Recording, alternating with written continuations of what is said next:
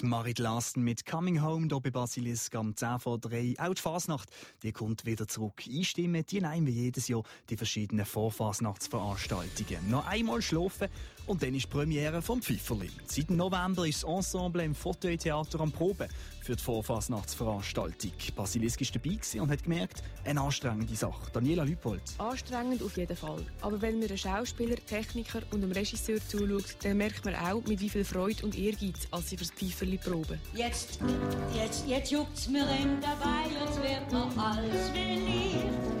Und plötzlich setzt sie's Mundstück an, grad nochmal da. Ah, du bist in der zweiten. Piccolo han ich in mit, nein, äh, äh, ich hab mein Kostüm sicher schön bei uns. Auf der Bühne proben zwei Schauspieler ein melancholisches Lied, wo es um eine Witwe und ihren verstorbenen Mann geht.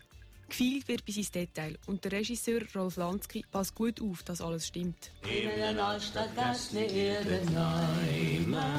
Danke, nein, das ist immer zu wenig. Weißt du, Gut,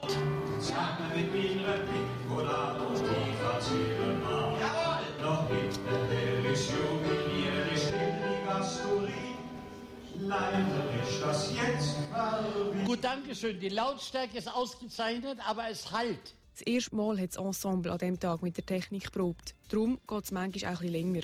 Für die Schauspielerin Colette Greder sind solche Probleme aber normal. Es ist anstrengend, weil man viel mal muss warten bis, bis man wieder dran kommt. Aber das gehört halt dazu für ein schönes Resultat. Der Regisseur Rolf Lansky ist einmal zufrieden mit der Probe.